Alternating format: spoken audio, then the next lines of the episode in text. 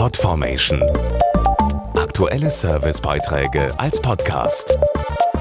Regelmäßige Infos und Tipps aus den Bereichen Lifestyle und Buntes. Auch wenn der Frühling da ist und die Sonne häufiger scheint, sind sie trotzdem unterwegs. Erkältungsviren. Bis zu viermal erwischt es jeden Deutschen im Schnitt pro Jahr. Und gerade jetzt zum Frühlingsanfang sind wir besonders gefährdet.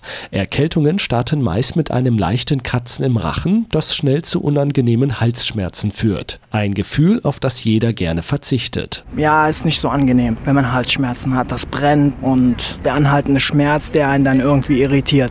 Meistens auch Schluckbeschwerden dabei. Die Stimme geht weg und es kratzt halt und tut halt weh im Hals. Klare Sache, mit starken Halsschmerzen ist einem kaum zum Lachen zumute.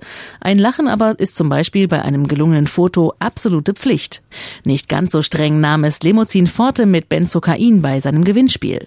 Gesucht wurde das witzigste Familienfoto Deutschlands. Die Lutschpastillen bei Halsschmerzen freuten sich auch über Fotos, die lustige, seltsame oder schräge Situationen festhielten.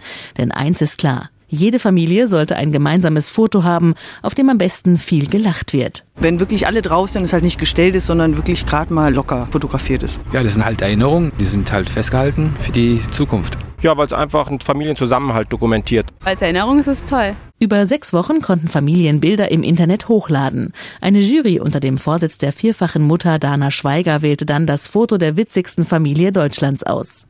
Der Gewinn von Familie Scholz-Janotte aus München. Ein professionelles Fotoshooting in Hamburg. Und das werden Vater Eike, Mutter Ramona und die dreijährige Isabel so schnell nicht vergessen. Sicher nicht nur wegen der Familienfotos.